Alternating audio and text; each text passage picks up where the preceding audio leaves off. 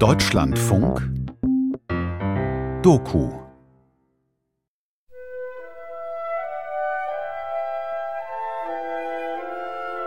In den alten Zeiten, wo das Wünschen noch geholfen hat, lebte ein König, dessen Töchter waren alle schön.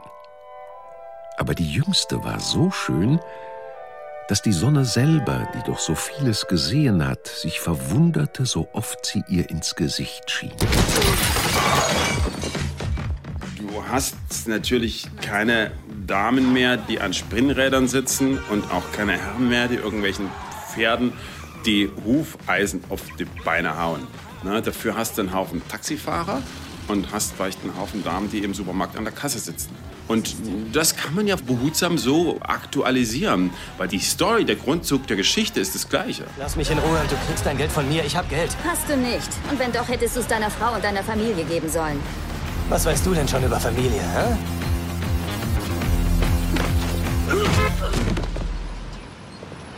Gar nichts. Hast du dich mal gefragt, was wohl aus unseren Eltern geworden ist? Darüber sprechen wir nicht, Grete. Das haben wir uns geschworen, das weißt du genau.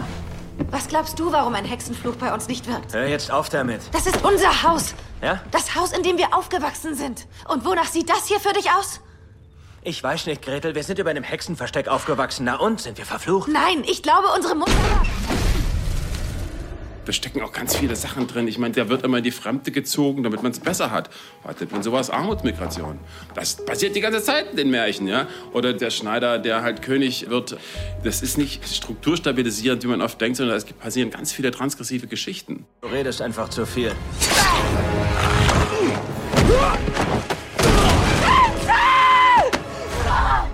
guten alten Märchen sind überall beliebt und auch deine Freunde wissen, dass es viele schöne gibt. Wir wollen auch gar nicht meckern und wir wollen keinen Krieg, denn wir sind ja nur zu dritt und die Zwerge sind zu siebt. Witch Hunter.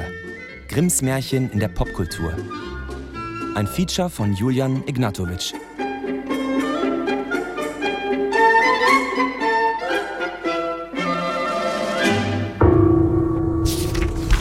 Erstes Kapitel. Es war einmal ein Künstler. Also, guck, so sieht sowas aus hier. Ne? hier das ist die riesige Excel-Tabelle, sieht sehr kompliziert mit vielen Farben aus. Nachdem ich die Bände sortiert habe, sind so verschiedene Anmerkungen dabei, damit die ein Bild geben. Die, erstmal die Bände für sich, welche Geschichten passen in welchen Band, das hatte ich ja schon ganz am Anfang gemacht, aber dann müsste es auch nochmal in sich sortiert werden. Das für die wenigen, die das von vorn bis hinten durchlesen, dass es einen gewissen Textflow gibt. Ja. Es war einmal ein Künstler. Der nahm sich vor, alle Kinder- und Hausmärchen der Brüder Grimm zu illustrieren. Jetzt habe ich gerade drei Märchen gehabt hier. Da haben wir nacheinander sowas mit drei Söhnen und einer davon ist blöde, der sogenannte Dummling. Ja, das ist der, der am Ende am cleversten ist. Und die kannst du dann halt nacheinander setzen. Henrik Schrath, Zeichner und Illustrator aus Berlin. Ja, da haben wir hier die Goldene Gans, berühmtes Märchen. Dann gibt es hier das Märchen mit den drei Federn. Kennt man, glaube ich, nicht. Ne? Und hier haben wir die Bienenkönigin. Hm, ist so ein B-Märchen. In allen dreien kommen drei Brüder und ein Dummling vor. Und die kann man dann halt nacheinander setzen, dann kriegst du so strukturelle Analogien. So, ne? Das vergleicht dich dann so miteinander. Das ist ganz schön. Und darauf hebt das Ganze ja ein bisschen ab. Künstler Schrath macht nicht irgendwelche Illustrationen. In seinem Altbaustudio in Berlin holt er die Märchen ins Hier und Jetzt, in unsere Zeit. Den Text belässt er beim Alten. In seinen Abbildungen allerdings verändert er Figuren, Szenen und Abläufe. Auf fünf Bände hat er sein Opus Magnum angelegt. Das erfordert nicht nur Talent und Können, sondern auch eine Menge Organisation und Zeit. Wenn es als Arbeiten geht, wenn ich mir so ein Märchen schnappe, ne, dann lese ich mir den Text nochmal rein und dann bin ich wirklich doch sehr nerdig und schaue erstmal nach allen Parallelgeschichten. Ich gucke dann, in welcher Kultur, wann, wie, was sind die Vorgeschichten, wo haben die Grimms das abgeschrieben? Sie haben es ja immer irgendwo abgeschrieben. Also kommt das im Italienischen oder aus dem Französischen, was das meiste ist, gibt es bei Tausend eine Nacht. Und dann gucke ich mir die Bildgeschichte an. Ich schaue einfach, wer hat das alles illustriert, wie sehen die Illustrationen aus, wie sozusagen die, ja, die Bildtradition zum Märchen. Und steige ich entweder da ein, du kannst dann aber auch beschließen, nee, genau das mache ich nicht, sondern ich zeige es aus einem anderen Winkel. Vor Zeiten war ein König und eine Königin, die sprachen jeden Tag, ach, wenn wir doch ein Kind hätten, und kriegten immer keins. Da trug sich zu, als die Königin einmal im Bade saß, dass ein Frosch aus dem Wasser ans Land kroch und zu ihr sprach, Dein Wunsch wird erfüllt werden. Ehe ein Jahr vergeht, wirst du eine Tochter zur Welt bringen. Ja, Dornröschen, ne, das ist ja auch so ein. Ich meine, Dornröschen ist ja echt so ein Märchen. Eines der großen Märchen, aber darum, pass auf. okay, ähm, ähm, Mutti, ich krieg ein Kind. Frosch besucht sie im Bad. Okay, sie besucht einen Frosch im Bad. du wirst bald ein Kind kriegen, ja. Ich tippe mal, es war kein Frosch, der hat sie auch nicht nur besucht im Bad. Jedenfalls wird sie dann endlich schwanger. Ja? Und dann kriegen sie das Kind und dann machen sie eine große Fete, mieten einen riesen Saal hier irgendwie und laden von den 13 Zauberinnen nur 12 ein. So, dramatischer Fehler, wissen wir schon, ne? und dann kommen wir jetzt zu dem Bild, was, was du da hast, irgendwie die Feten da drin. Und das ist äh, die Samprobe in Dresden. Grimms Märchen. Bilder von Hendrik Schrath, Band 2, Dornenrose. Erschienen im Text im Verlag. Und da werden gerade die Wünsche ausgesprochen von den Feen, irgendwie so, du wirst große Füße haben, du wirst eins in Mathe schreiben, was man halt so Babys so wünscht. Und dann kommt halt die 13. Fee, die berühmte, stocksauer hier auf dem Batman-Bike angeritten, irgendwie, nicht so ein Haufen schwarzes Make-up im Gesicht, zerrissene Netzstrümpfe und latscht da rein und sagt, du wirst sterben. Alle waren erschrocken. Da trat die Zwölfte hervor, die ihren Wunsch noch übrig hatte, und weil sie den bösen Spruch nicht aufheben, sondern nur mildern konnte, so sagte sie, es soll aber kein Tod sein, sondern ein hundertjähriger tiefer Schlaf, in welchen die Königstochter fällt. Und dann blättert der Schrat mal hier ein bisschen weiter im Bild, ne? Dann wird die 15, ne? du sollst sterben, wenn du 15 bist, dich an der Spindel stechen. Erst machen die alle Spindeln kaputt. Das heißt, die machen die gesamte Textilindustrie im Land platt. Ja? Also importieren die denn aus China oder was? Weiß ich jetzt auch nicht. Also muss man sich mal vorstellen. Dann ist sie 15. Ne? Ist natürlich so eine Coming-of-Age-Geschichte. Ja? Blut, 15. Ne? Hm. Also geht sie da hoch in diesen Turm, in dieses Turmding, wo sie das Mütterchen trifft, sticht sich. Was ist denn das Lustiges? Das ist eine Spindel, habe ich noch nie gesehen. Logisch, waren ja auch alle weg. Sticht sich, fängt an zu bluten und schläft ein. Nun weiß ich jetzt nicht, was an der Spritze dran war. Jedenfalls schläft sie dann fest und träumt. 100 Jahre, Zeitblase. Klassisches Science-Fiction-Motiv, eine Zeitblase. An dem Ort passiert nichts. Rings um das Schloss aber begann eine Dornenhecke zu wachsen die jedes Jahr höher ward und endlich das ganze Schloss umzog und darüber hinaus wuchs, dass gar nichts davon zu sehen war, selbst nicht die Fahne auf dem Dach. Und draußen rum entwickelt sich irgendwie alles weiter. Die pennt da. Ich habe ja so ein Jugendzimmer gemalt, ne, wo ich eben auch so denke, so weiß man jetzt auch nicht genau. Jedenfalls ist die einfach erstmal weg. Das ganze Märchen ist in Dresden angesiedelt. Der Blick kommt im Prinzip von der Frauenkirchenkuppel. Das ist die Kunsthochschule hier unten, da ist die Elbe und da ist die Brücke und so. Das ist auch wieder so ein Side-Joke. Ja? Dann haben wir hier der sogenannte Canaletto-Blick Dresden eingewachsen. Und da kommt der Prinz geradelt. Er sieht etwas verzweifelt aus. Das ist ein Cameo-Auftritt, hat sich jemand reinzeichnen lassen und besitzt genügend Selbstironie, dass er gesagt hat, Schrat, das geht in Ordnung. Ich möchte nur ein Fahrradhelm aufhaben. Für sein Märchenprojekt hat Künstler Schrat eine Online-Community ins Leben gerufen. Auf Instagram oder seiner Website diskutiert er mit Followern, holt sich Ratschläge und Ideen und zeichnet den ein oder die andere gegen eine symbolische Bezahlung sogar mit in den Band hinein. Und Abschlussbild dieses wunderschönen Märchens, der Prinz küsst sie und dann sie heiraten sie und so weiter. Oh, Titanic. Und das ist so eines der romantischen Liebesbilder, wie sie da vorne auf der Titanic steht, die Arme ausbreitet und der Wind kommt und so. Und das ist dann, und da wurde die Hochzeit des Königssohns mit dem Dornröschen aller Pracht gefeiert. Und sie lebten vergnügt. Und sie lebten vergnügt bis an ihr Ende. Drei, zwei, eins.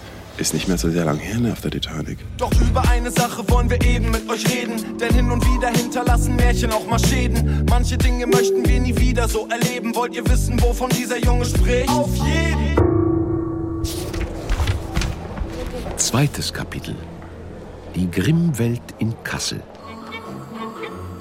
Es waren einmal zwei Brüder. Die wussten nichts von der Titanic und nichts vom Batman-Bike. Aber sie wussten, wie man Geschichten sammelt und so erzählt, dass sie die Menschen begeistern. Ich lese heute noch Märchen. Als ich Kind war, gab es ja nicht viel Spielzeug. Aber es gab Bücher. Und Bücher liebte ich. Und ich liebe heute noch Bücher. Und ich habe auch Märchenbuch von Brüdern Grimm. Und zum Einschlafen habe ich Hörkassetten. Und dann höre ich heute noch die Hörkassetten und schlafe dabei ein. I mean, we haven't really read them to our children. No, But I'm sure that he has heard Hansel and Gretel and, and Little Ja. Red Riding Hood.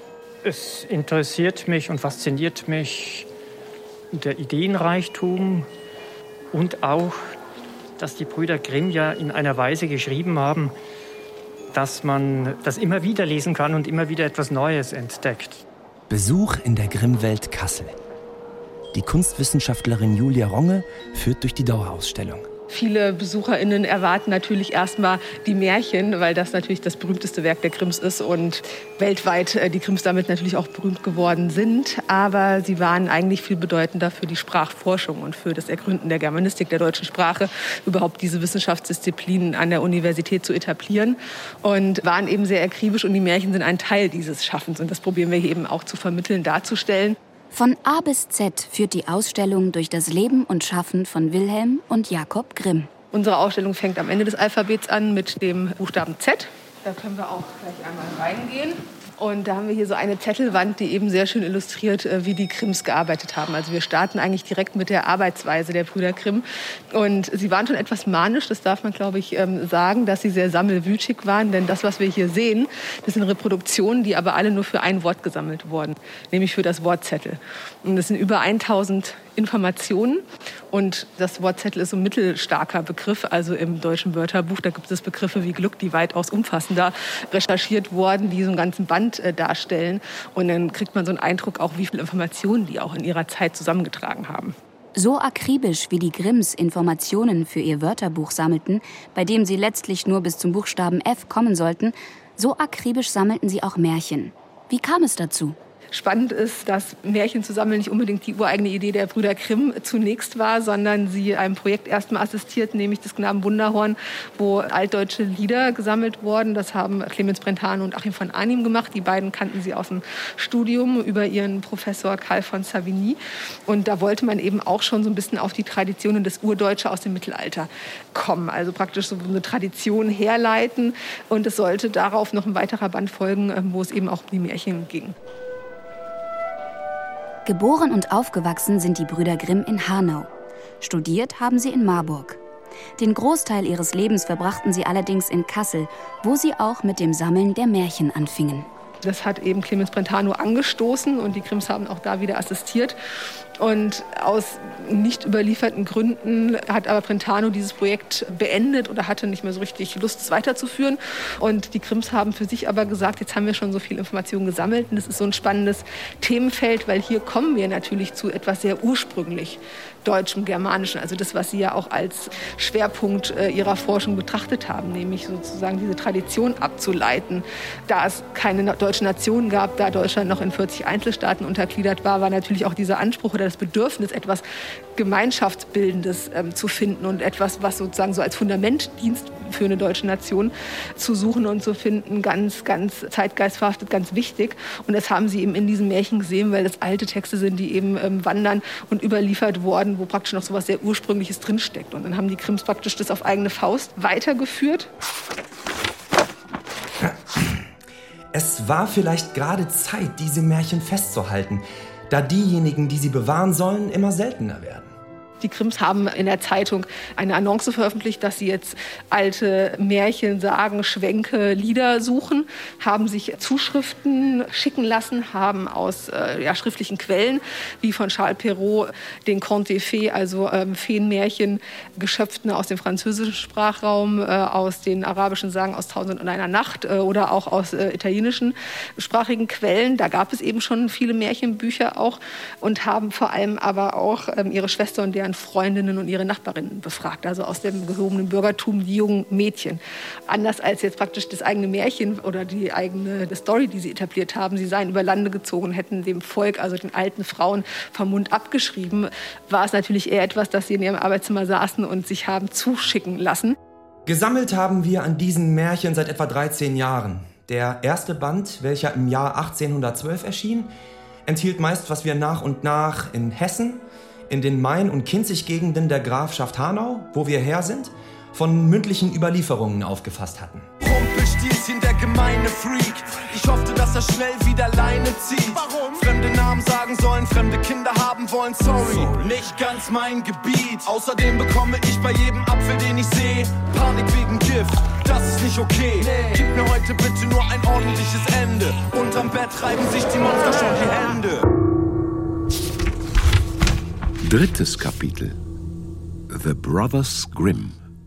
Ist schon gut. Das sind die Brüder Grimm. In Marburg redet man über sie. Die sind nämlich berühmt. Du hast recht, mein Sohn. Die berühmten Brüder Grimm. Das Grimm-Team. Zu euren Diensten.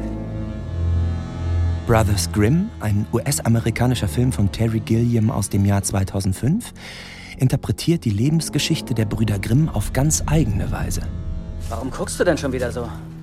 Ich hab mal studiert, Will. Ja, und jetzt bist du berühmt. Alle Frauen kennen deinen Namen. Jacob und Will Grimm. Und die verdienen ihr Brot im Grunde, indem sie Geister beschwören, diese dann darstellen mit einigen Kompagnons, also gute Theaterleute sind und diese dann auch wieder austreiben. Also das sind Exorzisten. Jan Sauerwald, Kulturwissenschaftler und Geschäftsführer der Grimmwelt Kassel, über den Film. Und die ziehen dann so von Dorf zu Dorf und es fliegt halt auf und sie geraten in französische Gefangenschaft und sollen jetzt dann tatsächlich in einem verwunschenen Wald wirklich das Böse austreiben und kommen da an ihre Grenzen, weil es stellt sich raus, da sind sie dann wirklich die ganzen Geister, die vorher eben dargestellt worden sind. What's interesting about the brothers is that one is a cynic and a pragmatist and a realist, and the other is a dreamer. It's kind of which world is going to win. Wilhelm Grimm, ein Zyniker, Pragmatiker und Realist, Jakob ein Träumer. So beschreibt es Regisseur Terry Gilliam in einem Interview mit der amerikanischen Entertainment-Plattform Screenslam. Im Film gehe es um die Frage, welche Welt gewinnt. Er wollte die Märchen lebendig machen und neue dazu erfinden, über die wir vielleicht irgendwann in Zukunft sprechen. Ja, die, die Mondfinsternis. Hört mir zu! Wir wissen, warum euer Wald verhext ist. Er, er steht im Bann der thüringischen Königin. I know, and this is our big problem, is we're sort of obsessed with facts at the moment. We're inundated with facts. Heutzutage drehe sich alles um Fakten. Wir seien besessen von ihnen, meint Gilliam. Dabei geben sie keinen Lebenssinn. In seinen Filmen spielen Träume und Fantasie eine große Rolle. Auch der Humor. Gilliam war Mitbegründer der Gruppe Monty Python. Wer nur auf Fakten und Messbares schaut, verpasse etwas, meint der Regisseur. Wohl auch deshalb nimmt er es in Brothers Grimm mit der historischen Wahrheit nicht allzu genau. Ich meine, weiter entfernt von Jakob und Wilhelm Grimm kann man, glaube ich, gar nicht sein. Die haben ja nun einfach viel in Bibliotheken gesessen und waren Forscher nach Leibeskräften und mit großem Elan. Also es ist ganz weit von den Figuren der Grimms entfernt. Das ist halt ein Narrenstück, das sich im Grunde an ein paar Punkten andockt und das aber doch zumindest relativ humorvoll umsetzt. Will, komm schon, es ist vorbei, du kannst aufstehen. Will, der Bann ist gebrochen. Vielleicht äh, noch einen Kuss? Nicht von dir. Vielleicht solltest du es mal versuchen, Angelika. Ich wollte nur wissen, wie das ist, bevor die Geschichte endet. Im Film Brothers Grimm obsiegen Humor und Fantasie über die biografischen und historischen Fakten. Erzähl mir keine Märchen ohne Happy End. Wenn es am Ende endlich gut wird, hab ich meistens schon gepennt. Die allerletzte Seite hab ich nie geschafft. Und jetzt erzähl mir, was du willst, doch heute Nacht. Viertes Kapitel. Grimm als Exportschlager und Weltdokumentenerbe.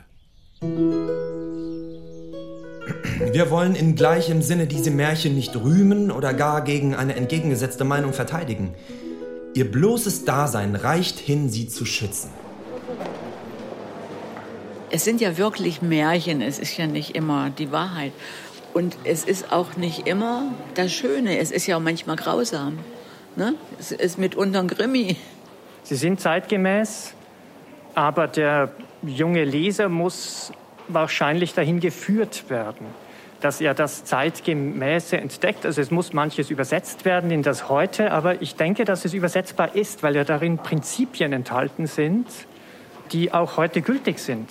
Zurück in der Grimmwelt Kassel.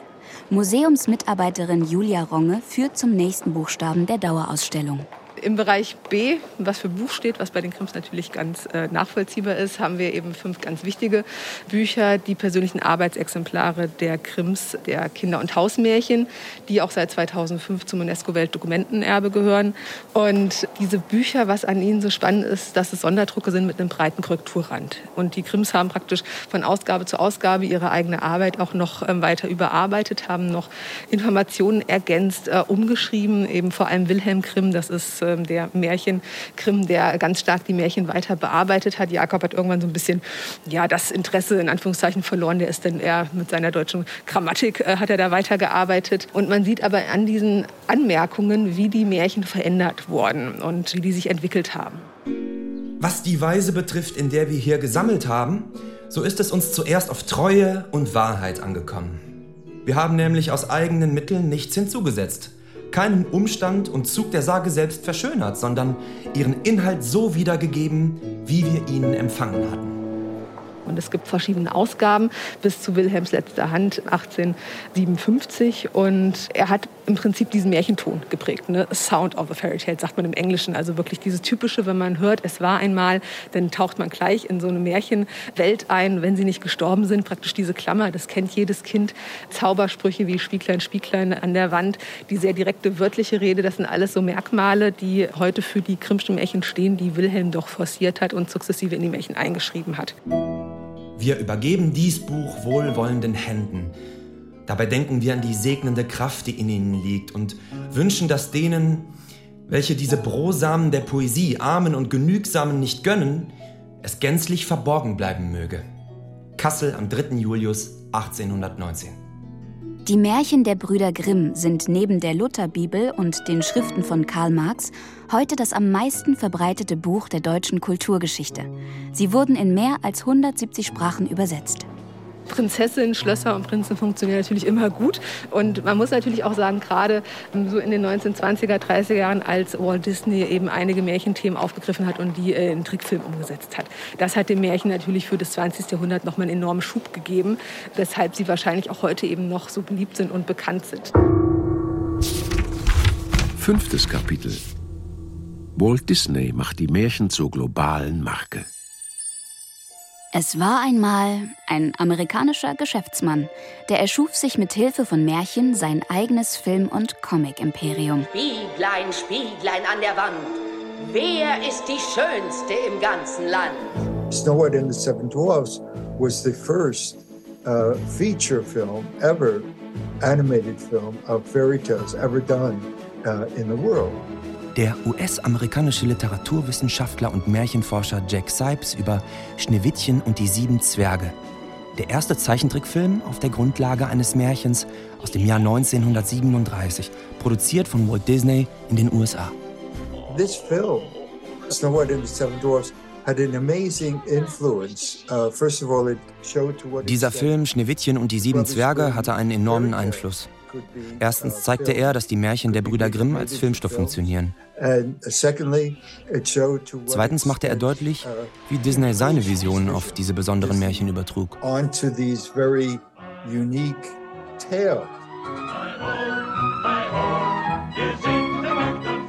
Als es ganz dunkel geworden war, kamen die Herren von dem Häuslein. Das waren die sieben Zwerge, die in den Bergen nach Erz hackten und gruben. And if you have seen the film, you would probably have Wenn Sie die Filme gesehen haben, können Sie die originalen Märchen fast nicht mehr ohne diese Bilder im Kopf lesen. Nehmen Sie zum Beispiel die Zwerge, das sind Bergarbeiter, was ein hartes Leben impliziert. Ohne die Filme würden wir sie uns wahrscheinlich weniger höflich, sanft oder süß vorstellen, sondern eher wie harte Arbeiter. Es gibt also in jedem Fall eine Ambiguität. Achtung! Sie bewegt, sie wacht auf. Was sollen wir tun? Alle verstecken! Als es Morgen war, erwachte Schneewittchen. Und wie es die sieben Zwerge sah, erschrak es. Ah je, ja lauter kleine Männer. The ideology of the uh, Disney films Die Ideologie der Disney-Filme ist eine Ideologie der Eliten, die zeigt, dass wenn du ehrlich und klug bist, wenn du dich an die Gesetze hältst und den Werten deiner Zeit und Gesellschaft folgst, dass du dann belohnt wirst mit Glück, einer glücklichen Ehe, einem glücklichen Leben. happiness with a happy marriage and you will live happily ever after. Mit den Märchen der Grimms hat die Disney-Traumschlosswelt nicht mehr allzu viel zu tun, meint Märchenforscher Jack Sipes. What the Grimms, I think, show Was die Grimms zeigen, ist, dass das Leben nicht immer einfach ist, dass Konflikte und Kampf vorkommen und manches auch schlecht ausgeht. and in a sort of disastrous way. Viele der Märchen spiegeln außerdem das Leben der Bauern, der normalen Leute im 19. Jahrhundert wider. And the Disney All das kommt in den Disney-Filmen nicht vor.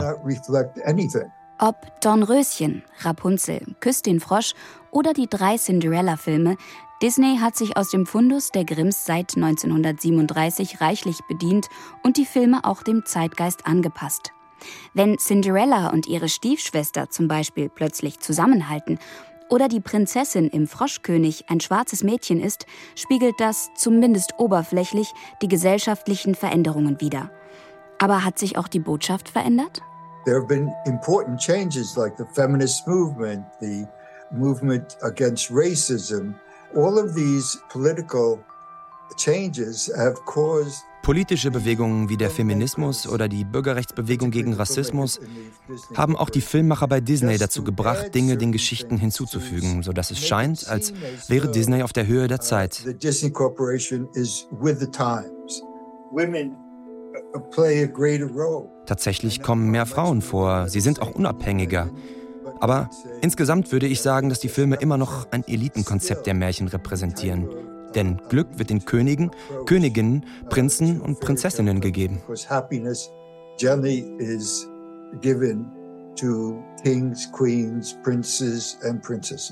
Prinzessinnen, die Guten wie die Bösen. Gibt's aber nicht nur bei Disney, sondern auch in der Popmusik. Sechstes Kapitel. Grimms Märchen in der Popmusik. Es war einmal eine Sängerin, die wollte ganz besonders dirty sein. Christina Aguileras Song Vanity vom Album Bionic, erschienen 2010 bei RCA.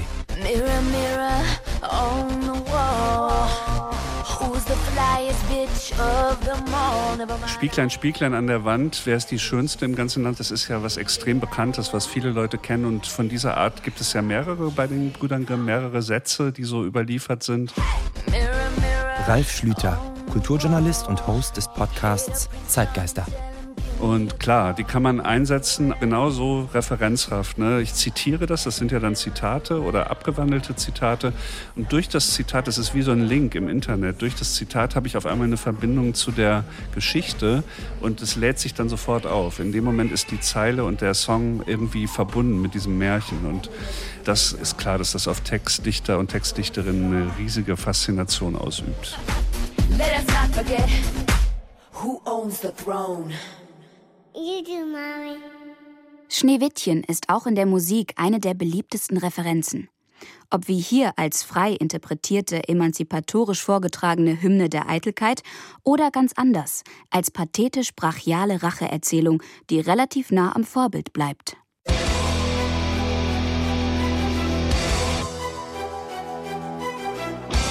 Die Band Snow White Blood mit dem Song Mirror on the Wall vom Album Once Upon a Fairy Tale, erschienen 2016.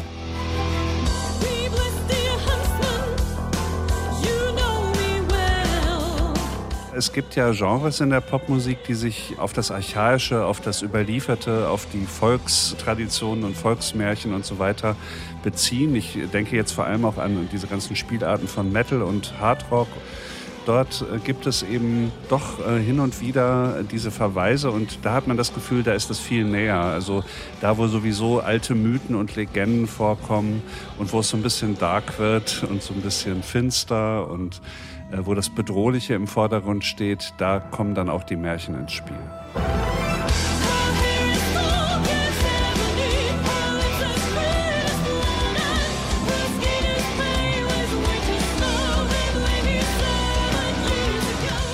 Vorstellung, dass es Urmächte gibt, die aus uns herausbrechen oder dass wir nicht einfach moderne Menschen sind, die aufgeklärt und zivilisiert sind, sondern dass wir auch tiefere Schichten haben. Und diese tieferen Schichten, die spielen ja in den Märchen der Brüder Grimm eine riesige Rolle. Also das ist ja überwiegend ganz schön abgründig, was man da über Menschen erfährt. Denn ohne Happy End sind die Geschichten ziemlich hart. Und währenddessen einzuschlafen ist mir zu gewagt. Noch heute fühle ich mich etwas traumatisiert. Und erzählt's euch, damit ihr es dann auch mal kapiert. Siebtes Kapitel. Märchen sterben nie. Zurück im Altbauatelier von Künstler Henrik Schrath in Berlin Mitte. Auch hier, unweit der Spree und der Museumsinsel, spielt das Archaische eine Rolle. Angefangen bei der Arbeitsweise des Zeichners, der seine zeitgenössischen Märchenillustrationen mit ganz traditionellen Materialien anfertigt. Sieht aus wie im Mittelalter hier. Ne? Da gibt es so ein Ding mit äh, Haaren von dran, Pinsel genannt im Volksmund. Äh, dann gibt es hier eine Feder und Tusche. This is it. Und mehr ist dazu nicht zu sagen. Natürlich habe ich dann x verschiedene Pinsel, vier verschiedene Wasserfässer, in denen verschiedene Wasserdichten drin sind. Das eine ist sauber, die anderen haben ein bisschen schmutzig, sehr schmutzig, fast dunkel. Also dann habe ich von vornherein schon so einen Ton dabei irgendwie. Das habe ich ja wirklich in China gelernt, diese Art zu zeichnen. Das, soll, das ist so auch wieder so skurril. Wir reden über Grimms Märchen, ja, sowas im deutschen Sprachraum aufgezeichnet, europäisch. Und dann wird das in einer Technik gezeichnet, chinesische Pinsel, Reispapier, wo du damit du halt wirklich Tricks spielen kannst, die du mit europäischem Papier, was geleimt ist, nicht machen kannst. Und das sieht man im zweiten Band, denke ich, auch ganz gut. Dem Künstler ist die Brücke zwischen der Vergangenheit und der Gegenwart wichtig. Denn genau das sind Märchen für ihn. Eine Verbindung in die Geschichte. Die haben eine historische Tiefe, und die ist immer wieder aktualisiert worden. In jeder Zeit wurden sie anders gelesen. Die Geschichten sind ganz grundeinfach und du kannst sie immer von hier und jetzt aus lesen, so wie die Shakespeare-Stücken immer wieder neu inszeniert sind in einer anderen Umgebung. Und ich denke, dass diese historische Tiefe mitschwingt und die geben uns eine Verbindung in die Geschichte. Und wenn wir die Geschichte verlieren, sind wir auch nicht fit für die Zukunft. Wenn Frau Holle in Schraths Zeichnungen also plötzlich das Gesicht von Klimaaktivistin Luisa Neubauer bekommt oder der Teufel mit den drei goldenen Haaren im Berliner Kultclub Berghain tanzt, dann ist das nicht einfach sinnfreie Neuinterpretation, sondern die Fortführung einer Bildtradition, die sich seit dem 19. Jahrhundert entwickelt hat. Das ist immer wieder gemacht worden. Das ist meine, die Idee ist nicht neu. Die hatten ganz viele vor mir. Also die, die, die Märchen irgendwie anzugucken. Äh, Otto Ubelode vor 100 Jahren, der hat das im Hessen der damaligen Zeit angesiedelt, den ganzen Quark. Bei Otto Ubelode sind die Märchen noch in romantischer Tradition illustriert. Im ländlichen Raum Hessens vor der damaligen Kulisse schmiegen sich die Figuren harmonisch in die Natur. Der Pop-Artist David Hockney verpasste den Märchen in seinen Radierungen aus den 1960er Jahren dann ein wesentlich moderneres und teils surreales Erscheinungsbild, reduziert auf Formen mit wenigen Details und den wesentlichen Symbolen. In den Mangas von Kei Ishiyama von 2007 bekommen die Märchenfiguren dann große Glubschaugen und manchmal sogar ein neues Geschlecht und andere Merkmale zugeordnet. Bei Henrik Schrath dagegen wird die Großstadt zum Ort des Geschehens, ja manchmal sogar ein postapokalyptisches Wasteland, in dem sich Menschen aller Couleur herumtreiben. Queere, Schwarze, Weiße, Araber, Promis und Cyborgs. Diversität ist das Stichwort. Und sagen wir mal, in der neuen Identitätsdebatte, die seit fünf, sechs Jahren ist, spielt sowas, solche Texte, die zu Zeiten, frühes 19. Jahrhundert, Konstruktion deutscher Identität. Ja? Das war das Lebensprojekt der Grimms, wenn du so sagen kannst. Und damals war das ja noch was unglaublich Progressives. Aber da, wenn wir jetzt neu über Identität nachdenken, dann ist solche Texte nochmal neu anzugucken, glaube ich, echt das Gebot der Stunde. In Märchen kann sich jeder wiederfinden. Sie sind Identifikations- und Projektionsfläche. Sie sind universell und zeitlos. Frei zur Fortschreibung und Veränderung. Das erklärt für Künstler Schrath ihren Erfolg und ihre Attraktivität bis heute klar, die waren ja immer da und sind in die verschiedensten Richtungen gerutscht worden. Ne? So von Walt Disney eben hat Grimm gemacht. Wer hat nicht alles Grimm? Die Nazis haben Grimm gemacht. Ne? Also das bleibt aber letztlich nicht an den Texten haften. Die sind so cool, so runtergefahren, so einfach diese Texte, dass du ganz viel damit machen kannst. Du brauchst ja nur ein paar Details ran tun. Eben Hexenjäger Grimm, ne? machst da so ein paar riesige Wummen dran irgendwie und ein bisschen ein paar Feuerberge und schon äh, bist du da irgendwie da im, im, im Gothic-Bereich unterwegs. Wenn der große böse Wolf eine Großmutter frisst, sind das für mich Bilder, die du nie wieder vergisst. Und auch wenn sie ihn aufschneiden, Oma wieder rausreißen, danach in den Brunnen mit Steinen im Bauch schmeißen, werden meine Träume davon nicht gerade angenehm. Und am nächsten Morgen ist es mir dann anzusehen, warum ich etwas gegen Aschenputtels dumme Schwester hab. Sie schneidet sich die eigene Hacke mit einem Messer ab. Achtes Kapitel die Märchenmaschine. Es war einmal die Filmindustrie von Hollywood. Vor einem großen Walde wohnte ein armer Holzhacker mit seiner Frau und seinen zwei Kindern. Das Bübchen hieß Hänsel und das Mädchen Gretel. Er hatte wenig zu beißen und zu brechen, und einmal, als große Teuerung ins Land kam, konnte er das tägliche Brot nicht mehr schaffen. Bring die beiden in den Wald. Hänsel and Gretel, Witch Hunters. Ein Film von Tommy Wirkola aus dem Jahr 2013. Ihr bleibt hier. Ich komme bald wieder. Warte! Ihr bleibt hier, sag ich! Im Film Witch Hunters, Hexenjäger, ist das originale Märchen von Hänsel und Gretel nur der Prolog zur eigentlichen Handlung.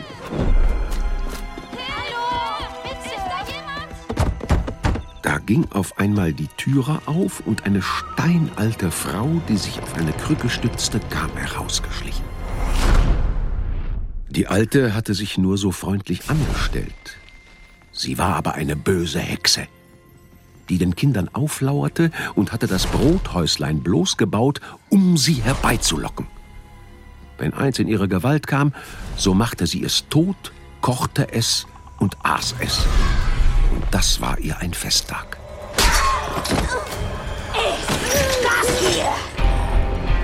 In der Hollywood-Adaption ist die Hexe ein grässlich vulgäres Monster und die Ereignisse im Lebkuchenhaus für Hänsel und Gretel nur der Anfang ihrer späteren Karriere als Hexenjäger.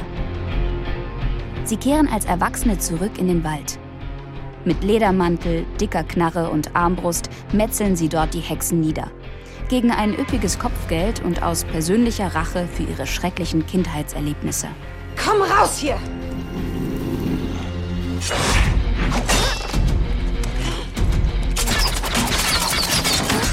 Das amerikanische Kino, das aktuelle, nutzt die Grimmschen Märchen vor allem als Plattform oder als Möglichkeit, Crime, Grusel, Horror, Fantasy-Stoffe anzudocken. Jan Sauerwald, Kulturwissenschaftler und Geschäftsführer der Grimmwelt Kassel. Der Stoff, den die Grimms zusammengetragen haben, Jakob und Wilhelm Grimm durch die Kinder- und Hausmärchen, ist natürlich angereichert mit wahnsinnig vielen Bildern. Wir haben die Verbrechen, wir haben Folter, wir haben Folterwerkzeuge, wir haben Tod, wir haben Verwünschungen, wir haben Wunscherfüllungen. Da sind wir erstmal dabei bei dieser Wahnsinnswunschmaschine Märchen und gleichzeitig halt auch Abgründe, die auch natürlich dazu eingeladen haben, aufgeladen zu werden und das auch immer noch tun.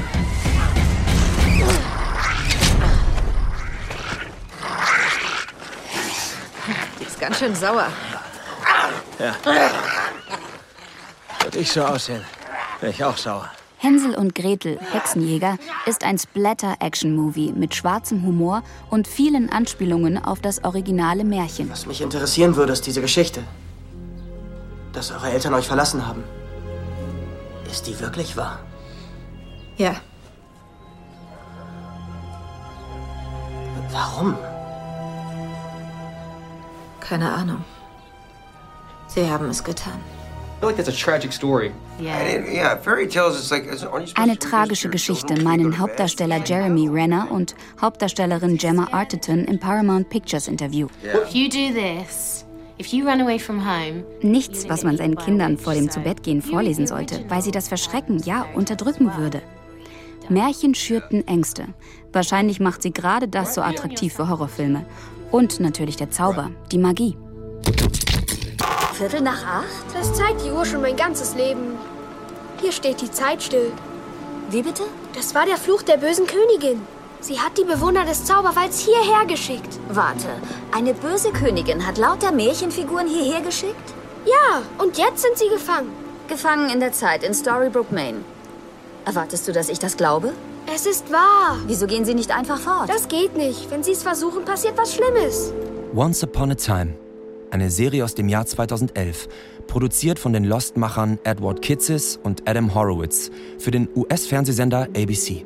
Mich hat es ein bisschen an die Truman Show erinnert, in gewisser Weise, weil die ganzen Märchenfiguren, Schneewittchen vorneweg, werden von wiederum einer bösen Fee verhext unter einen Fluch gestellt und landen dann in einer amerikanischen Kleinstadt. Und da müssen sie bleiben. Und da kommen sie auch nicht raus. Und dieser Fluch muss im Grunde aufgelöst werden. Es geht um die Drohung der Königin, nicht wahr? Sag uns, was du weißt. Oh, sind wir nervös? Keine Sorge, denn ich könnte euch beruhigen. Aber eine kleine Gegenleistung wäre angebracht. Nein, das ist Zeitverschwendung. Was willst du? Den Namen eures ungeborenen Kindes. Auf gar keinen Fall. Gut. Was weißt du? Die Königin stieß einen mächtigen Fluch aus, der sich bald erfüllt. Ihr werdet alle gefangen sein. Genau wie ich, nur schlimmer. Euer Gefängnis, unser aller Gefängnis, währt ewiglich. Die Zeit wird stehen bleiben. Und wir sitzen in der Falle. An einem Ort des Grauens, wo uns all das, was uns lieb und teuer ist, entrissen wird und wir verdammt sind zu leiden bis ans Ende aller Zeiten. So feiert die Königin letztlich ihren größten Triumph. Und es gibt kein Happy End. Was können wir tun? Wir können gar nichts tun. Die Grundschullehrerin ist Schneewittchen, die Bürgermeisterin die böse Königin und Rumpelstilzchen ein Großgrundbesitzer, der seine geliebte Belle zurückerobern möchte. Dazu kommen Pinocchio, Captain Hook und viele andere Märchenfiguren aus der ganzen Welt. Daran wird sehr stark deutlich, also die, diese wenige Originaltreue oder zumindest zu versuchen, sich in diesen Märchen kohärent zu verhalten und nicht einfach alle möglichen Märchen zu mixen. Ich meine, da geht es ja einfach nur um, möglichst viele Märchen, die man hier zusammenschmeißt. Die sieben Zwerge sind dann da auch noch irgendwo mit dabei. Also da geht es einfach gar nicht mehr darum, irgendwas übrig zu lassen von den Grimmschen Märchen. Das ist einfach nur so ein Triggerpoint. Alles geht, alles ist erlaubt. Das gilt auch für die Fantasiewelt einer weiteren Serie. Grimm. Wahnsinn.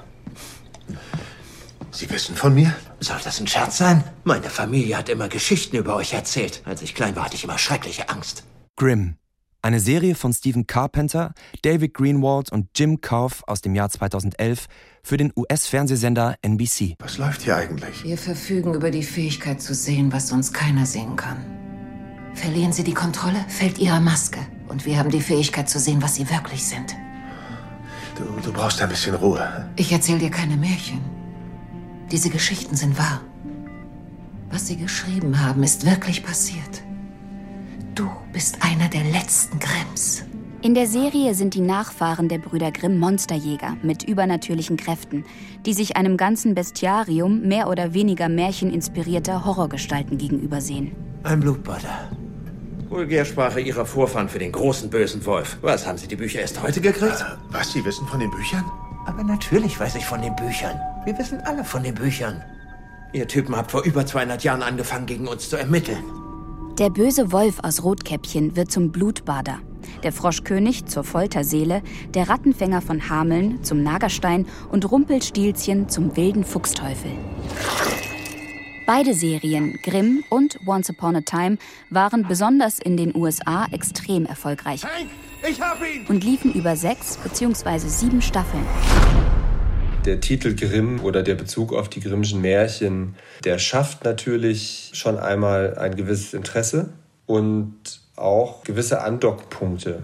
Das erleben wir ja in der immer stärker stattfindenden Weiterführung von Sequels, ja. Also jetzt haben wir praktisch die nächste Herr der Ringe Staffel, die jetzt nochmal weiter erzählt wird. Ich meine, Game of Thrones ist auch so ein Beispiel gewesen, ne? Also ist natürlich einfacher zu verkaufender Stoff, das ist das eine. Das ist sicher ein wahnsinnig treibender Motor für Hollywood oder heute auch eben die großen Plattformen des Streaming. Das andere ist natürlich, dass die Märchen in ihrem ursprünglichen Stoff so stark sind und so eine starke Faszination ausüben. Und diese Stärke dieser Stoffe, die ist nach wie vor da. Grausame Welt, schlecht, einfach brutal, wie sie Max und Moritz wegen ein paar Streichen zermalen. Mach das Buch zu, lass da mal nie wieder drüber sprechen. Diese Welt ist nicht perfekt, doch ich lebe lieber in der echten. Neuntes Kapitel. Moderne Märchen und die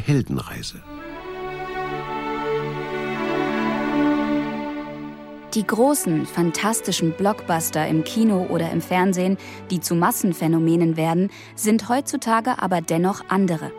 Nämlich die Verfilmungen von J.R.R. Tolkiens Herr der Ringe, George R.R. Martins Game of Thrones oder George Lucas Star Wars Universum.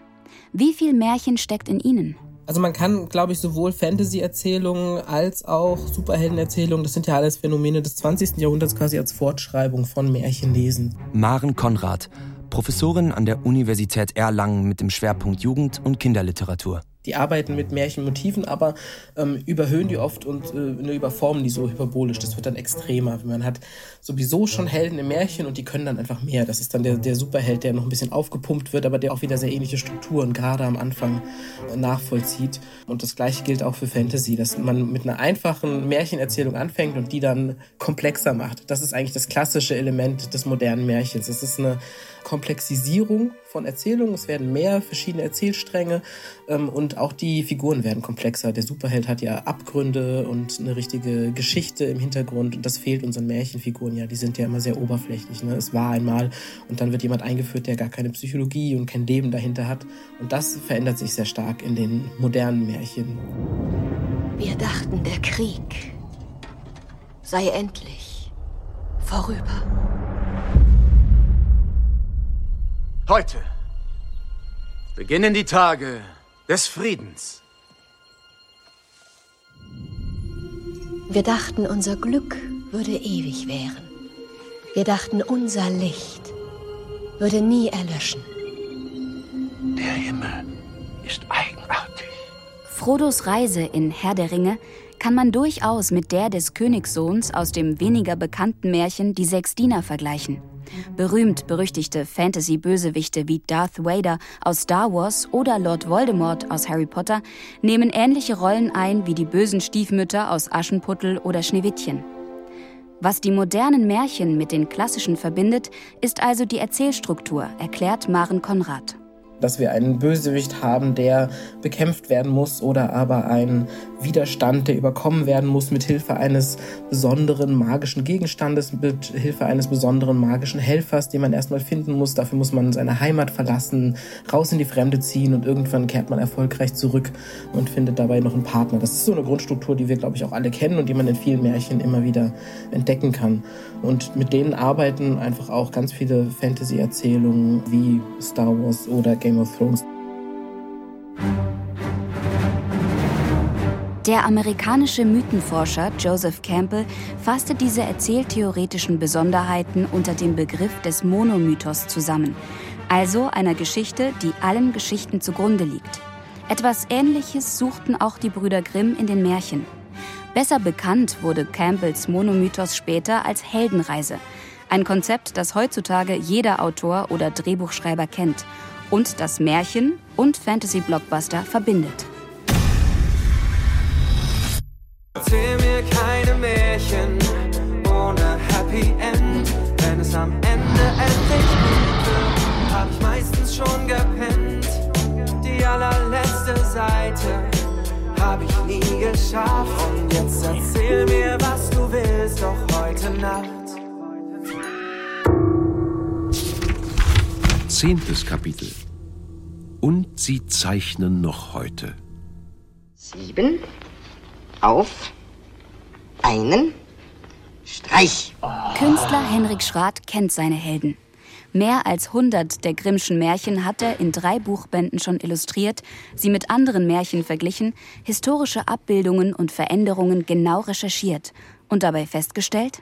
Im Prinzip hast du strukturähnliche Geschichten auf der ganzen Welt. Da gibt es so Indexe, wo du nachgucken kannst, wo sind so ähnliche Geschichten, wie laufen die. Das sind so die Grundzüge des Erzählens, das ist was allgemein Menschliches. Praktisches Beispiel. Das tapfere Schneiderlein. Auf der ganzen Welt ist die Geschichte in veränderten Varianten bekannt, auch außerhalb von Europa, zum Beispiel in China, Indien oder Brasilien. Dieser junge Mann hier ist jemand, der als tapferes Schneiderlein im Buch auftaucht. Tapferer Schneiderlein ist so eine klassische Tricksterfigur, der sich mit größeren anlegt und dann ein bisschen cleverer immer ähm, davonkommt. Ne? An einem Sommermorgen saß ein Schneiderlein auf seinem Tisch am Fenster, war guter Dinge und nähte aus Leibeskräften. In den länder- und zeitspezifischen Fassungen wechseln zwar die Zahl und Art der Abenteuer und der Stand des Helden, die Grunderzählung bleibt aber dieselbe. Gleiches gilt auch für die zeitgemäßen Illustrationen von Henrik Schrath. Und da konnte ich mir nicht verkneifen, Rezo reinzubauen. Weil der hat ja immer die große Fresse, aber macht auch gut äh, irgendwie, ne? Und legt sich mit den ganzen großen Riesen, äh, äh, Hörnern, Nashörnern, was auch immer an und legt es aufs Kreuz. Ja. Der wohnt natürlich ganz oben in, äh, in, einem Neubau und lässt sich Pizza liefern, weil die ganze Zeit am Computer hängt und irgendwie was macht. Da erzählt dieses Klingelshit schon wieder eine ganze Geschichte. Der Lift ist defekt, die Pizza wird geliefert. Das ist ein Zitat von Ludwig Richter, einem der ersten Märchenillustratoren, der großen äh, Märchenillustratoren im 19. Jahrhundert. Von dem gibt es eine tapfere Schneider-Illustration, die läuft genauso. Und das sind dann super kleine Referenzen an die Leute, die ich verehre, die ich dafür mit reinbauen muss. Ne? Also war und blieb das Schneiderlein sein Lebtag ein König. Ob König, Prinzessin oder Hexenjäger, die Märchen der Brüder Grimm inspirieren und faszinieren Menschen auf der ganzen Welt bis heute. Sie sind Urerzählungen, die immer wieder neu aufgeladen und adaptiert werden können. Über Liebe und Hass, Leben und Tod, unsere Ängste und unsere Träume. Die Märchen fordern uns heraus und ziehen uns hinein in eine andere Welt, die unserer Welt doch irgendwie ganz ähnlich ist. Und dann fängst du auch an zu fliegen. Du bist dann irgendwann weg. Das ist das Ideale. Du guckst hoch und dann sind mal drei Stunden vergangen. Ja, so. Auch, dass mal zum Beispiel die Zeit einfach vorbei ist und dann muss das Ding fertig sein. Und ich würde es gerne nochmal machen oder noch zweimal machen. Und das muss jetzt aber sein. Ähm, das hat was unglaublich Schönes. So, weil da fällt dieses ganze, oh, mir fällt nichts ein und, und das müsste aber noch. Nee. 3, 2, 1, fertig. Und wenn Ihnen die Märchen nicht ausgegangen sind, dann zeichnen, schreiben, filmen und singen Sie noch heute.